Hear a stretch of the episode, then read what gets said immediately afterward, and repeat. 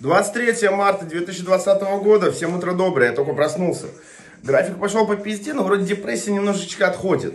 Она как-то волнами, блядь. Это уже не я рядом шоу какой-то, а записки, блядь, ну вы поняли.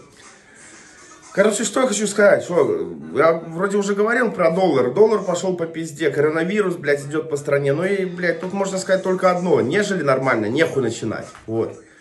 Также еще с днем рождения хочу Анну поздравить. У нее в графе о себе написано МГИД.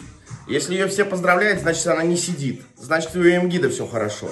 Все, значит рынок уже стабилизируется. Вот, что еще хотел сказать. Все, наверное, все. Вот такие выпуски будут, какие мне нравятся. Все. Всем спасибо, что посмотрели, я рядом.